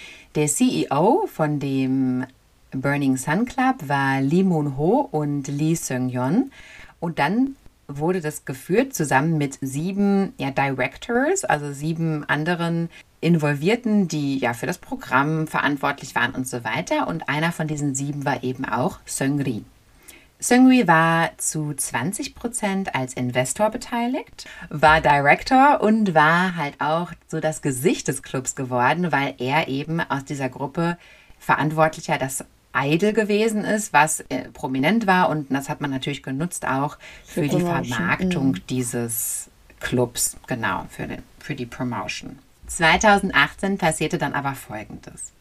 Ein Gast, der dort im Club war, beobachtete während seines Besuches ein Mädchen, das aus seiner Sicht offensichtlich unter Drogen gestanden hat und im Club belästigt wurde von. Also unter K.O.-Tropfen muss man vielleicht sagen. Also Drogen im Sinne von, dass die wahrscheinlich äh, ausgenockt werden sollen. Ja, ist jetzt nicht so genau definiert, aber genau, also ähm, sie hat sich auf jeden Fall merkwürdig verhalten. Also es war dem Gast ersichtlich, dass sie irgendwie unter Drogen gesetzt wurde und auch belästigt wurde von Männern im Club und Kameraaufnahmen konnten das auch bestätigen. Überwachungskameras des Clubs. Und als er einschreiten wollte in die Szene, also er war dann auch so anständig und wollte dann da auch wirklich Zivilcourage zeigen und da einschreiten und der Frau helfen, da wurde er von den Securities gepackt, rausgeschmissen und richtig verprügelt draußen, also richtig bedroht von den Securities, wie gesagt, verprügelt alles Mögliche. Das wollte er sich nicht gefallen lassen, hat die Polizei gerufen, dann am selben Abend, also ist dann, hat sich dann da um die Ecke gestellt, die Polizei gerufen. Als die Polizei kam, hat er zu seinem Entsetzen feststellen müssen, dass die ihn überhaupt nicht unterstützt haben, sondern stattdessen verhaftet haben und dann auch noch mal mitgenommen haben, ja. Also er hat dann auch gedacht, hä, was ist denn jetzt hier los, ja? Also ich will hier nur helfen und alle machen jetzt mich total fertig und das hat ihn nachhaltig so beschäftigt, dass er mit der Story zum einen zur Presse gegangen ist und zum anderen eine offizielle Petition gegen den Club eingereicht hat. Und die hat wirklich sehr, sehr großes Aufsehen erregt und ja, war dann wirklich auch großes Thema in der Presse. Sein Vorwurf innerhalb der Petition war, dass es da anscheinend Korruption gibt zwischen diesem Burning Sun Club und der Polizei. Also, dass die Polizei aus seiner Sicht eindeutig auf der Seite dieses Clubs steht, ja, und die Sache gekauft ist. gekauft ist und ja auch die Anschuldigungen von ihm an dem Abend überhaupt nicht ernst genommen hat und dass er vermutet, dass da gezielt Frauen für VIP-Gäste unter Drogen gesetzt werden. Also das ist das, was er da beobachten konnte. Nach diesen Anschuldigungen und diesem großen Presseaufkommen wurden dann offizielle Investigationen gestartet, eben wegen sexueller Belästigung, Drogenhandel und so weiter. Also alle seine Anschuldigungen wurden dann endlich ernst genommen. Ja, das Ergebnis war dann zunächst, dass Mitarbeiter von The Burning Sun anscheinend an VIP-Kunden Bilder von ohnmächtigen, nackten Frauen gesendet haben. Natürlich über Kakao Talk. Also Kakao Talk, diese Chat-App, die es in Korea gibt, das ist tatsächlich schon so einigen auch zum Verhängnis geworden, weil anscheinend in polizeilichen Ermittlungen dann diese Chats auch verwendet werden dürfen. Ne? Es ist ja im Endeffekt eine einfache App wie WhatsApp auch. Das ist einfach eine Chat-App. Wenn man da dran kommt, kommt man da dran. Wahrscheinlich, genau. Also da wurden dann viele, viele sehr, sehr belastende Materialien gefunden. Also die auch wiederum diese Anschuldigungen von Frauen unter dem Einfluss von Drogen bzw. K.O.-Tropfen oder so bestätigt wurden, da die Frauen ohnmächtig waren und so weiter. Also ganz, ganz, ganz schlimm. Weiterhin wurden dann auch natürlich entsprechende Kommentare gefunden, wo dann diese Kunden hier aufgefordert wurden, so nach dem Motto, ja, hier haben wir eine, äh, komm doch mal vorbei oder keine Ahnung. Also total furchtbar, ja, ganz, ganz schrecklich. Also einerseits die Tatsache, dass da Frauen betäubt werden, andererseits die Tatsache, dass die dann da auch noch kommerziell vermarktet werden an die Kunden. Also es ist ja unfassbar, ja, dass es für sowas überhaupt Kunden gibt. Das ist ja unfassbar alles, ja. Also ein ganz, ganz, ganz schlimmer Fall. Also Sexualstraftaten eindeutigerweise, Frauenhandel eindeutigerweise. Man muss dazu sagen, Prostitution generell ist auch absolut verboten und illegal in Korea und alleine das ist schon eine Straftat. Es war wirklich in den Medien, je nachdem, man hat wirklich fast schon von Human Trafficking so ein bisschen gesprochen, weil man im Endeffekt ja Frauen wirklich an VIPs vermarktet hat, ohne dass die unbedingt davon wirklich überhaupt in Kontrolle waren. Ja, das muss man sich jetzt wirklich mal vor Augen führen, ganz genau. Also Prostitution ist ja vielleicht die eine Sache, wenn da bewusst irgendwie alle dran teilnehmen. Aber hier wurden ja Frauen betäubt und wurden dann verkauft. Und die Frage ist, inwiefern haben die das gewusst oder vergewaltigt eigentlich? Vergewaltigt wirklich. eigentlich. Also ein, eine unfassbar schlimme Straftat unfassbar schlimm. Aber es geht noch weiter. Und halt in einem System. Also das Problem war, dass, dass es eigentlich ein System von, von einem Club von VIPs war, die untereinander da einen Weg gefunden haben, das alles laufen zu lassen. Ja, das war das Geschäftsmodell. Und deswegen haben wir es auch so ein bisschen halt auch den Sexring genannt. Genau, so ein Sexring-Business gewesen. Weiterhin wurden auch Chats gefunden, wo Frauen von Söngri direkt an entsprechende Kunden angeboten werden sollten. Also er war auch eindeutig involviert und hatte da entsprechende Textzeilen und so formuliert. Also er war eindeutig involviert. Als das alles rauskam, war Söngri gerade auf Welttournee musste die natürlich sofort abbrechen. Also wenn gegen einen koreanischen Staatsbürger ermittelt wird, hat er ja dann auch Ausreiseverbot, also muss sich ja dann auch im Land aufhalten, musste also dann diese Welttournee logischerweise abbrechen und hat auch in dem Zuge dann schnell seine Partnerschaft bei The Burning Sun auch schnell abgelegt, als ob das noch was bringen würde. Aber gut, er ist dann so, ich steige jetzt schnell aus, dann ist alles nie geschehen. Andererseits gut, natürlich Burning Sun hat er versucht wegzudrehen, aber er hat ja auch viele, er war ja nicht nur Burning Sun Investor, sondern hat auch Investment zum Beispiel in Restaurants, zum Beispiel Auli Lamen. Und die haben dann andersrum gesagt, dass die zwar invested von ihm werden, aber nichts mit ihm zu tun haben, damit einfach das Restaurant deswegen nicht stirbt, wegen dem Skandal. Natürlich war dann, wenn man davon hört, gesagt, ich will den gar nicht unterstützen, den auf gar keine Art und Weise. Ich sag mal, die Restaurants gibt's noch, aber die hatten dann auch eine Phase, wo es denen erstmal nicht so gut ging, obwohl die mit dem Skandal natürlich nichts zu tun hatten. Das war einfach nur Restaurant. Genau. Und zwar gerade dieser Rahmenladen, den du angesprochen hast und auch noch so ein Waffle Store. Das sind ja Franchise-Läden gewesen, die er nur. Er war das Gesicht für die im Endeffekt. Ja, er hat die Läden geführt in, in Korea, aber er, er war eigentlich nur Franchise-Nehmer. Und genau, und die, die eigentlichen CEOs von diesem Restaurant haben dann auch gesagt, oh, okay, ja, wir, wir müssen uns jetzt auch schnell davon distanzieren, ganz genau. Ja, mit der Zeit kam dann leider mehr und mehr furchtbares Material ans Licht und es wurde immer klarer, dass also Söngri gezielt Frauen auch als Prostituierte vermittelt hat, also wirklich Human Trafficking, ja. Also es gab einerseits dann eben diese betäubten Frauen, andererseits gab es auch in Anführungsstrichen normale Prostituierte, die vermarktet wurden, also alles hoch illegal in Korea, ja, also auch normale Prostitution hoch illegal. Und dann, ja, man denkt, was kann da jetzt noch kommen? Aber es wurde immer, immer schlimmer. Also je mehr dieser Fall untersucht wurde, es wurde immer, immer schlimmer. Und so kam dann am 11.03. ein Chatroom ans Tageslicht, der wirklich alle äh, Rekorde gebrochen hat an Ekelhaftigkeiten, die man sich ausdenken kann. Ja, so kam dann am 11.03. raus, dass es wohl einen Chatroom anscheinend gab, in dem fünf K-Pop-Stars sich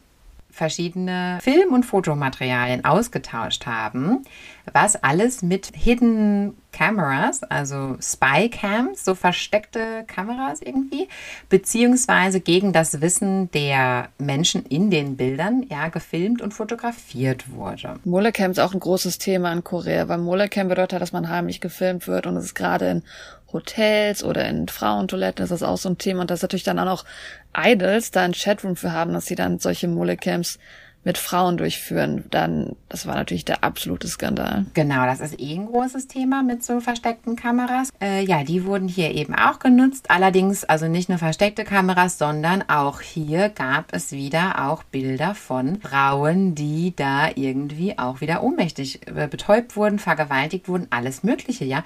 Das wurde sich hin und her geschickt. Da wurden Kommentare dazu gemacht nach dem Motto, haha, wie lustig, ja. Oder man, es wurde sich da gegenseitig dazu ermutigt oder gesagt, äh, Top-Leistung, ja. Also furchtbar. Wie kann man so gestört sein? Entschuldigung, ich kann das nicht wertungsfrei ich kann das leider nicht wertungsfrei vortragen. Ich muss da leider sagen, ich finde. Ich finde, bei so einem Thema muss man nicht wertungsfrei nee, sein. Oder? Also dieses Benehmen, das war. Also unfassbar. Ja, und also der, der, der hier am allermeisten Content reingepostet hat, das war äh, Jang Jun Yang auch ein K-Pop-Artist, der also wirklich ja übelsten Content hier reingepostet hat. Wie gesagt, wie er verschiedene Frauen, die ohnmächtig waren und so weiter. Unfassbar krass. Er wurde dann daraufhin auch angeklagt und diese ein, eindeutigen Beweismittel konnte er natürlich überhaupt nicht äh, unter den Teppich kehren, egal wie er das gerne wollte. Und er wurde zu sechs Jahren Haft verurteilt. Finde ich super. Ein anderes Mitglied dieser Chatgruppe war. Beide, also beide, die verklagt wurden, haben ja dann nochmal ähm, gegen das Urteil angeklagt und die Zeit wurde verkürzt. Ach echt? Auf was wurde das verkürzt bei ihm? auf vier oder fünf Jahre, also weitaus weniger. Mm. Aber das musst du wieder ansprechen, das haben wir in True Crime ja auch oft, dass leider die Gesetzesgebung, was widerliche Straftaten angeht, wo man sich einfach nur fragt, wie kann das sein, dass man für Drogen zehn Jahre sitzt, dann sitzt man für Prostitution vier Jahre. Das ist einfach unfassbar. Aber. Mm, okay. Ja, ein anderes Mitglied der Chatgruppe war der FT Island Member, Choi Jong-hun und er wurde zu fünf Jahren verurteilt aufgrund der gleichen Straftaten. Wo aber auch sofort FT Island, das muss man sagen, bei den meisten Bekannten, die mit dem Chat nichts zu tun hatten, die haben sofort gesagt, ähm, ich unterstütze das nicht, was der getan hat, mit dem haben wir nichts zu tun, der wird aus unserer Band rausgeschmissen. Das haben wirklich die meisten natürlich sofort gemacht, als das rauskam. Ja, ja. Also, wie ich ja am Anfang schon gesagt hatte, es ist ja nicht nur schlimm gewesen, weil das Prominente sind, sondern dass sowas generell einfach, ja, also es weil es Straftaten sind, unfassbar. Straftaten. Es ist so unfassbar. Involviert waren aber nicht nur Idols. Also wie gesagt, wir haben ja, deswegen kam es auf diesen, auf diesen Chat rüber, weil er diesem ganzen Burning Sun Business Ding, ja wie gesagt auch Leute Businessmänner involviert waren, die halt dieses Chatverhalten auch hatten. Also diese Chats waren nicht nur Idols, es waren auch natürlich Businessmänner, die einfach Kräfte mhm. haben, die starke Connections mhm. hatten. Genau. Und natürlich auch involviert Seungri. Er hat da offiziell anscheinend nur drei Bilder reingepostet, wo aber auch Frauen zu sehen waren, die wahrscheinlich das nicht gewusst haben, dass sie da jetzt veröffentlicht werden. Also im Rahmen der Investigation kam dann aber auch ans Tageslicht, dass, wie ja auch eingangs angeklagt wurde, leider auch, und zwar hochrangige Polizeimitarbeiter der Gangnam Police Station sowohl von Chaträumen gewusst haben. Ja, alle gekauft. Ja, ob alle, das weiß ich jetzt nicht, aber. Als auch davon profitiert, davon profitiert haben. haben. Die haben, da haben sowohl einige von Chatrooms gewusst, als auch, ja, generell davon, dass dort einfach einige Sachen in, den, in dem Club ablaufen, die eben bitte verschwiegen werden sollen. Und da wurden dann im Rahmen dieser Investigation zwei hochrangige Police Mitarbeiter von der Gangnam Police Station angeklagt und dann wurde aber die Anklage fallen gelassen, weil da gab es dann nicht genug Beweismittel. Ja, wer die Beweismittel da vernichtet haben könnte an der Stelle ist natürlich ist uns natürlich rätselhaft. Ja, also also wie bescheuert. Ja, die die verfügen ja selber über die Beweismittel und dann gibt es aber nicht genug Beweismittel. Und ja, wo sind die dann geblieben? Ja, die haben sie wahrscheinlich selbst in die Mülltonne geschmissen. Also schon wieder unfassbar. Ja, also die konnten dann leider nicht verurteilt werden, klar. Die andere zweifelhafte Institution, die von der Jury Holdings unterhalten wurde, war ja eine Bar, also offiziell ein Restaurant namens Monkey Museum. Das wurde aber nur als Restaurant betitelt. Ach jo, das Ja. habe ich schon ganz vergessen. Ja. Das wurde aber wohl nur als Restaurant betitelt, weil das irgendwie steuerliche Vorteile hatte. In Wirklichkeit war auch das eigentlich eher so eine Tanzbar clubmäßig, also mit DJ und Dancefloor auf jeden Fall. Und auch da ja, kam es zu zweifelhaften Vorfällen anscheinend. Und als dort der Club genauer untersucht wurde, wurde, das ist ja schon jetzt schon fast ein ulkiges Vergehen im Vergleich zu den anderen, ein Verstoß gegen die Hygienevorschriften auch noch festgestellt. Ja, also dreckig war es dann da auch noch zu allem Überfluss. Ja, geputzt wurde da auch nicht richtig. Also die gastronomischen Mindesthygienestandards, die da in Küchen und an Bars äh, vorzufinden sein müssen, konnten also auch noch nicht mal eingehalten werden. Dann wurde auch wiederum eine Message anscheinend gefunden, wo Söngri mit anderen Geschäftspartnern bespricht, wie man denn die Polizei da bestechen könnte, damit die das Monkey Museum da retten und das, damit das nicht geschlossen werden muss. Also er hat sich einfach immer tiefer und tiefer wirklich reingeritten im, im Rahmen dieser ganzen Geschichte. Also am 29.04.2019 ist der Judy Holdings Geschäftspartner von Seungri namens Yu dann eben eingeknickt und hat gestanden. Also die Beweislast war dann einfach so groß gegen ihn, dass er dann gestanden hat im Dezember 2015 für sechs japanische Geschäftsmänner, insgesamt 17 Prostituierte, wozu brauchen sechs Leute 17 Prostituierte, okay, äh, organisiert zu haben. Er soll die also beschafft haben und wie wurden diese 17 Prostituierten bezahlt? Mit einer Kreditkarte von YG Entertainment. Also es ist wirklich hier so ein bisschen wischiwaschi und man weiß nicht so genau, wer da jetzt alles mit drin steckt und wer nicht. Es kann natürlich durchaus sein, dass einfach nur diese Kreditkarte verwendet wurde.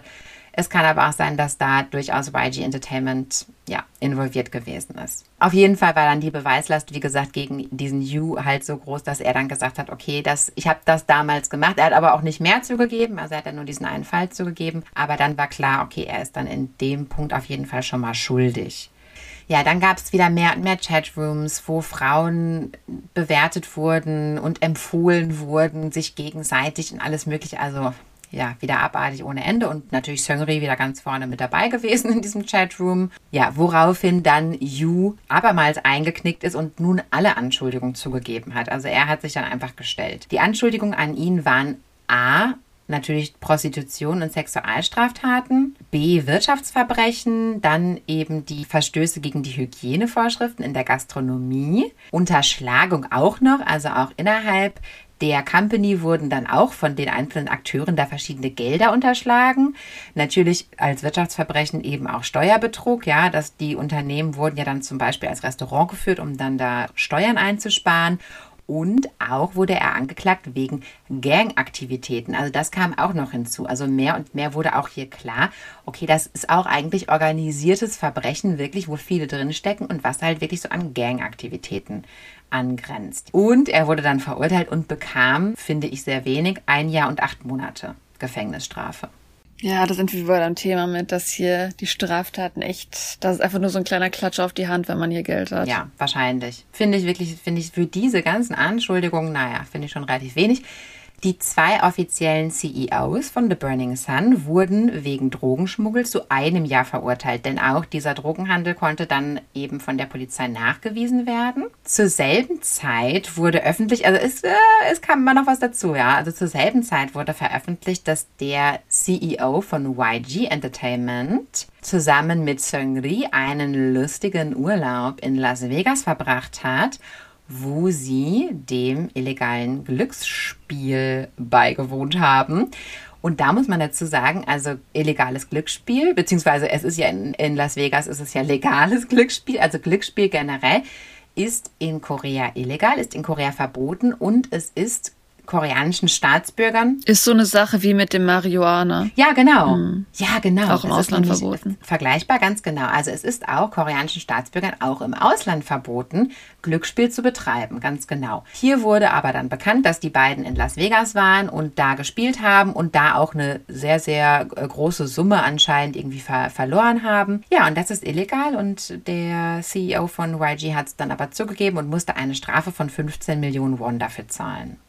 Zum jetzigen Zeitpunkt, Juni 2020, sind ja jetzt schon einige verurteilt worden. Aber was ist denn mit Seungri? Ja, er wurde bis jetzt 2020 noch nicht verurteilt. Was jetzt aber dazwischen kommt, ist, dass jetzt eigentlich sein Militärdienst beginnen sollte, wie auch bei den anderen Big Bang-Membern. Wir hatten es ja vorhin schon erklärt, dass man natürlich möglichst versucht, auch die Militärdienstzeit dann zur selben Zeit erfolgen zu lassen.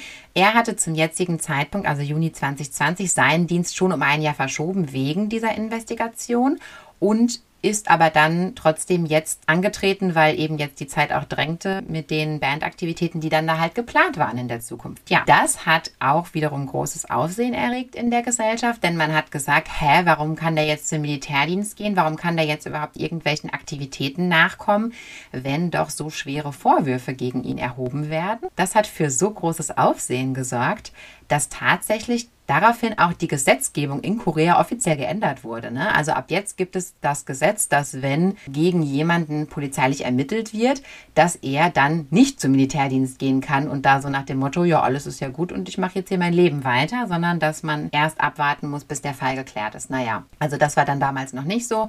Und er ist dann eben zum Militär gegangen. Jetzt erfolgte dann endlich die Anklage. Er wurde angeklagt in über zehn Fällen. Also ein unglaubliches Register auch von Sachen, die, in die er hier eindeutig wirklich involviert gewesen ist. Also mit dabei. Über zehn Fälle, ja, also mit dabei.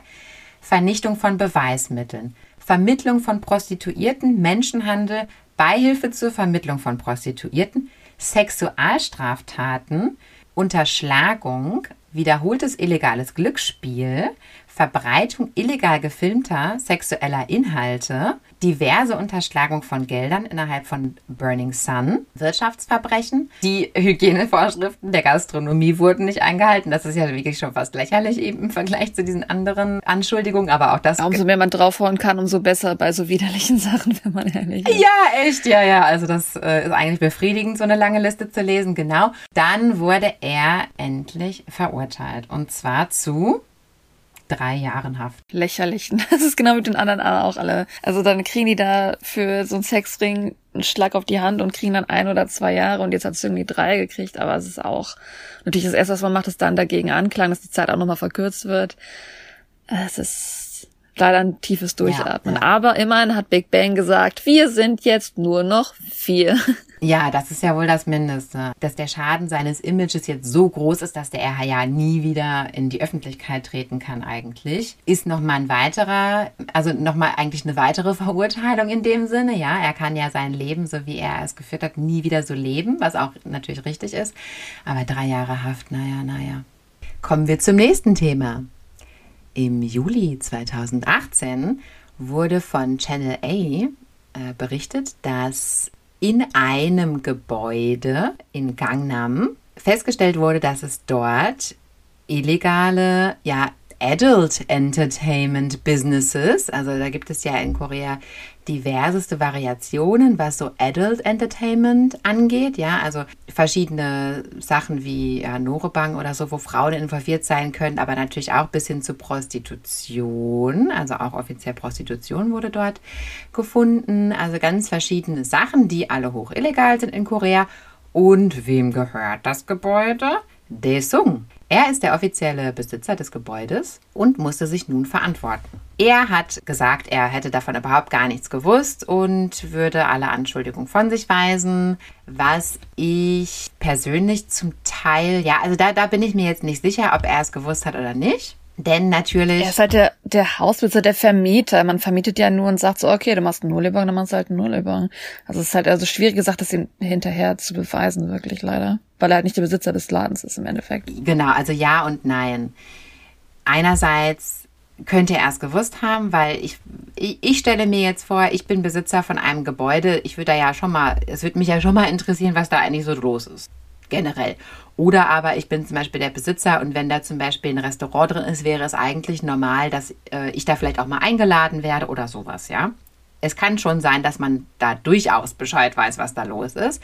Es kann aber auch andererseits sein, dass er eben einen Vermögensverwalter hat und er gibt ihm das Geld und der Vermögensverwalter kauft Gebäude in seinem Namen, investiert das Geld in Aktien in seinem Namen und so weiter, weil ich meine, nicht jeder, der prominent ist und nicht jeder, der Geld hat, ist eben auch so informiert und so clever, das auch vernünftig anzulegen. Da suchen sich ja wohlhabendere Menschen durchaus Finanzberater und Vermögensverwalter, die das für sie übernehmen. Also klar, es kann natürlich schon sein, dass es einfach für ihn ein Investment gewesen ist. Er hat einfach das Geld gegeben und andere Leute haben das Gebäude gekauft, sind Hausverwalter dort und so weiter. Klar, das weiß man jetzt halt nicht. Wer hat ermittelt in dem Fall? Unsere sehr zuverlässigen Freunde von der Gangnam Police Station. Klar, das sind natürlich knallharte Ermittler, die im Namen des Rechts natürlich immer ganz vorne kämpfen, um die Wahrheit ans Tageslicht zu bringen. Also wieder die Gangnam Police involviert. Ja, das ist ja wirklich auch, die hat ja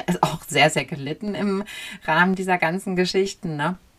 Ja, auf jeden Fall will er davon nichts gewusst haben.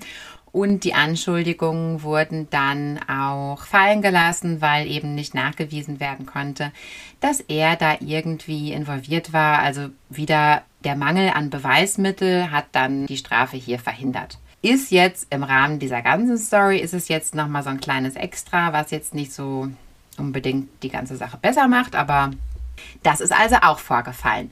So, und jetzt springen wir ins Jahr 2022 und wir hören, es gibt ein Big Bang Come Back. Ja, wie gestaltet sich das genau aus? Also anscheinend gab es da einen großen Aufmarsch vor dem YG Entertainment Gebäude, wo nämlich die Fans, die heißen übrigens VIP, wo diese VIP eine Art Fantruck für Big Bang organisiert haben und davor einen Protest gemacht haben und das Comeback von Big Bang gefordert haben. Das war im Dezember 2021. Das ist so ein Standard bei YG vor dem Haus. Da stehen immer so, da stehen immer so Leute sagen, wann kommt das Comeback von Blackpink? Wann kommt das Comeback von Big Bang? Die haben ständig Comeback-Probleme, glaube ich. Echt, können wir da mal hingehen? Würde mich mal interessieren, ob vielleicht können wir da ja jemanden beim Protest mal beobachten. Also auf jeden Fall wurde ja der Vertrag schon 2020 unterschrieben mit Big Bang für das ähm, Comeback und dann fragte man sich eben im Dezember 2021, lautstark, wann ist es denn jetzt endlich soweit? Und also die Fans haben das quasi gefordert. Dieses Comeback wurde dann, wie gesagt, jetzt bestätigt. Allerdings natürlich ohne Seungri, ist ja klar. Er ist ja jetzt zum Glück im Gefängnis. Und außerdem hat Top bekannt gegeben, dass er keinen Vertrag mehr mit YG unterzeichnet. Und das ist jetzt auch so ein bisschen kontrovers, weil er sagt einerseits, ja, er will, wenn er kann und wenn es ihm möglich ist, wird er die Big Bang-Aktivitäten unterstützen. Er wird aber kein festes Member mehr sein, in dem Sinne, dass er eben mit YG keinen Vertrag mehr unterschreiben wird. Also er wird sozusagen Freelancer bei Big Bang, ja, der ab und zu mal, wenn er irgendwie Zeit hat, dann dabei ist. Also er möchte auf jeden Fall keinen festen Vertrag mehr mit denen haben über die nächsten Jahre oder so. Und das ist eben auch die Tendenz, würde ich sagen, die man ja auch schon gesehen hat. Er hat sich auch interessenmäßig, was in seinem Social Media auch relativ offensichtlich war, dass er sich interessenmäßig auch in andere Richtungen entwickelt hat. Wie gesagt, sich für Kunst interessiert hat auch. Er macht auch weiterhin Musik, aber er möchte die eben selbst produzieren. Er möchte wahrscheinlich im Endeffekt mhm. halt nicht mehr dieser gegeißelte, leicht gegeißelte K-Pop-Star sein, der eben so agieren muss, wie das die Company möchte. Das kann er wahrscheinlich nicht mehr. Vielleicht auch körperlich nicht mehr. Nach diesen ganzen Vorfällen, die da passiert sind, braucht er vielleicht auch einfach mehr Ruhe, könnte ich mir vorstellen. Also er wird den Vertrag nicht nochmal unterschreiben. Ich kann es verstehen, aber ich finde es schön, dass er vielleicht trotzdem so ein bisschen noch dabei ist. Aber für mich stellt sich trotzdem die Gesamtfrage, denn es gab auch viele Interviews und ganze Video-Compilations, wo jahrelang schon eigentlich diverseste kleine Tipps hier und da von anderen Big Bang Members auch schon gegeben so kleine wurden, Hints. dass da auch vielleicht von gewusst wurde, was Seungri so macht oder dass man das Business, das Verhalten von Seungri zum Teil grenzwertig findet. Da gab es sogar mal eine Liedzeile in einem Lied von G-Dragon, wo er singt, dass ihn Leute anrufen und sagen, sie seien Freunde von Seungri und er sollte sich doch mal mit ihnen treffen und sie würden schöne Mädchen kennen und mitbringen und sowas. Also es gab an vielen, vielen Stellen, auch in Interviews, wo ganz offen gesagt wurde, von Top zum Beispiel, in einem Interview von 2016, wo ganz offen gesagt wurde, ja, wir machen uns Sorgen um den Seungri, der äh, hat komische Freunde und er ist eigentlich in seinem Privatleben, ist er eigentlich immer beschäftigt und wir können ihn eigentlich in seinem Privatleben gar nicht so erfassen und unternehmen eigentlich gar nichts mit ihm zusammen, weil er ganz andere Freunde hat, die wir auch ein bisschen zweifelhaft finden oder ein bisschen gruselig. Sowas wurde oft angedeutet. Ja, es wurde sehr oft angedeutet, dass man vielleicht in so den nächsten zehn Jahren nur noch zu viert unterwegs ist. Ja, wo sich wie gesagt die Frage stellt, inwiefern hat man, haben das vielleicht auch andere gewusst und haben aber dann nichts dagegen getan, was dort passiert? Ich meine, man muss sich ja mal eine Sache vor Augen führen, ja.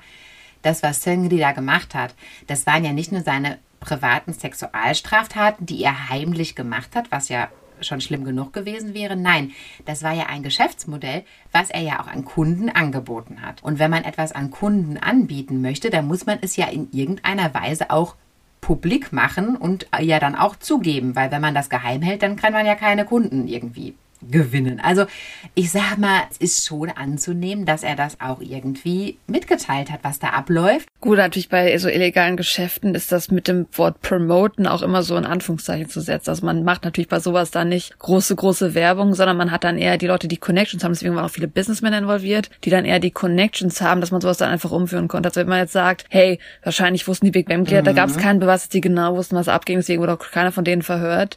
Die haben auch dann eher natürlich Sachen gesagt, wie ich will mit dem Geschäft, die du machst, auch wenn ich nicht weiß, was es genau ist, das klingt alles so sketchy, damit nichts zu tun haben, kann ich nachvollziehen, wenn man dann halt so eher so komische Sachen vielleicht hört, aber da das nicht unbedingt bestätigt bekommt. Mhm.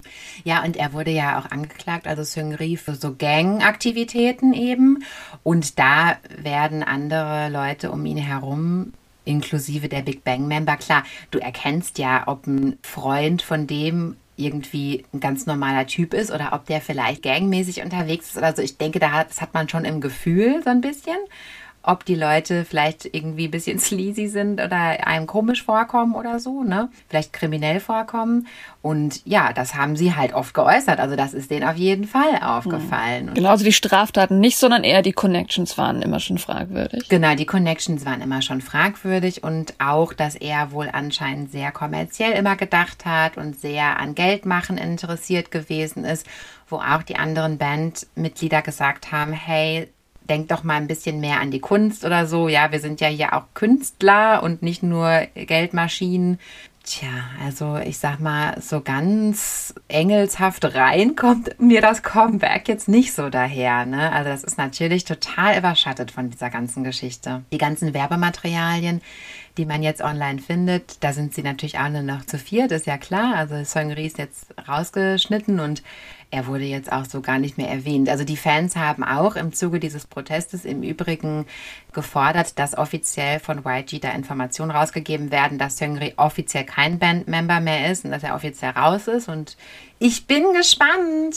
Also erstmal wurde es offen gehalten, wann die neue Single rauskommen soll, aber GD hat einen Post gemacht auf Instagram neulich, wo er so ein bisschen kryptisch ein Bild gepostet hat, wo so ein Kalender auch drauf war, was den 30. März gezeigt hat. Also anscheinend zum 30. März könnte es die neue Single geben, sagen wir es mal so. Wir würden gerne wissen, liebe Zuhörer, was denkt ihr denn dazu? Mhm. Sollte man weiterhin Big Bang Fan bleiben und sollte man sagen, die anderen haben da nichts damit zu tun oder sollte man sagen, ich finde das alles ein bisschen komisch und verworren? Wie steht ihr dazu? Also ja, ich bin Fan, aber ich sehe es auch kritisch und ich denke auch darüber nach. Und ja, es ist auf jeden Fall ein Thema, was einem zu bedenken gibt. Ja, wir sind auf jeden Fall natürlich, ah gut, ist halt natürlich ein schwieriges Thema gewesen. das kann man nicht unterleiden. Mhm. Aber ich denke, es ist halt immer schwierig, weil natürlich, wenn man über Big Bang redet, dann gerade, weil es natürlich die junge Geschichte ist, dann ist natürlich der Burning Sun Skandal schon, das ist so der Dorn im Auge, der wirklich schwer zu, nicht zu sehen ist. Aber Big Bang hat ja drumherum schon ziemlich, ziemlich viel erreicht, auf jeden Fall. Und es ist ein bisschen schade, dass die anderen vier Mitglieder vielleicht darunter auch ein bisschen leiden, dass sie vielleicht deswegen auch neue Wege eher sieht, neue einzelne Solo-Wege von den Leuten sieht. Aber ja, Big Bang an sich ist natürlich eine Band, die war das darüber mehr ja, Erfolg hat, minus eins. ich denke schon, dass natürlich die anderen Mitglieder da auf jeden Fall noch eine weiterhin, wie sie einfach auch K-Pop geformt haben, da weiterhin extrem erfolgreich sein werden. Nicht nur unbedingt sein können, sondern auch sein werden. Und ähm, ich hoffe einfach, dass man auch aus dem Burning Sun Skandal hoffentlich einiges lernt, weil es ist zwar der bekannteste Skandal, aber ich glaube, dass viele Dinge nicht unbedingt unbedingt alle bekannt werden, die vielleicht trotzdem unter unter den Kulissen laufen. Deswegen ist es, glaube ich, ganz interessant, dass man das trotzdem auch anspricht. Und ja, es ist interessant zu sehen, wie vielleicht ihr, ich sag mal, habt ihr von Big Bang so an sich gehört? Kanntet ihr eigentlich nur den Skandal? Es ist ja interessant zu sehen, wie vielleicht verschiedene Leute dazu stehen und wie sie einfach Interesse haben an dem Debüt, an dem Comeback. Gibt es da Möglichkeiten, wie ihr das seht? Was, worauf werdet ihr gespannt? Was erwartet ihr so ein bisschen? Ja, wenn ihr da vielleicht eure Meinung uns mitteilen wollt, dann könnt ihr das sehr, sehr gerne machen unter unserer E-Mail und zwar potchatalk at gmail gmail.com. Das ist P-O-C-H-A. T-A-L-K at gmail.com. Genau, da freuen wir uns auf eure Meinungen und eure Beiträge. Ja, jetzt lassen wir diese Folge erstmal sacken. Also, wie gesagt, Big Bang ist eine ganz, ganz tolle Band und hört euch auf jeden Fall mal was von denen an. Man kann ja auch die alten Lieder wertschätzen dafür, dass einfach G-Dragon sie extrem gut produziert hat. Ich sag mal, die Lieder sind trotzdem noch Klassiker auf jeden Fall. Und man hofft einfach, dass natürlich ganz tolle Musik auch danach jetzt noch rauskommt, wo man sich dann halt die schönen anderen vier Stimmen anhören ja. kann und das Ganze ohne Schande tun ja. kann. Ja, also wir bedanken uns für heute und hoffen, dass ihr beim nächsten Mal wieder reinhört. Dann wünsche ich euch noch einen schönen Morgen, einen schönen Mittag, einen schönen Abend. Tschüssi. Tschüss. Annyeong.